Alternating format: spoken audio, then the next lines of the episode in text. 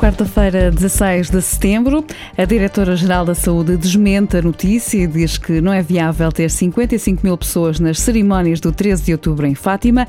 Graça Freitas garante que nem houve qualquer contacto por parte da Igreja Católica para avaliar um plano nesse sentido.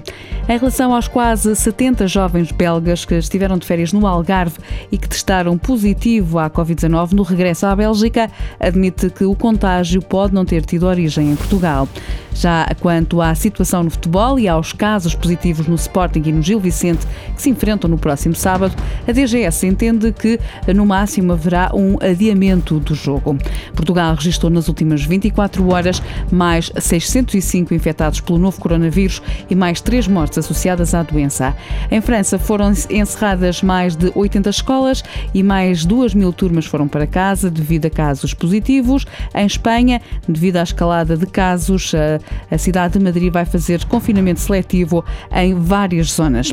A TAP não concorda com qualquer alteração do horário dos voos noturnos proposto pelo PAN e pelo Bloco de Esquerda. O novo presidente, Ramiro Sequeira, explica que se a TAP só operasse durante o dia, isso iria provocar um impacto financeiro entre os 50 e os 100 milhões de euros.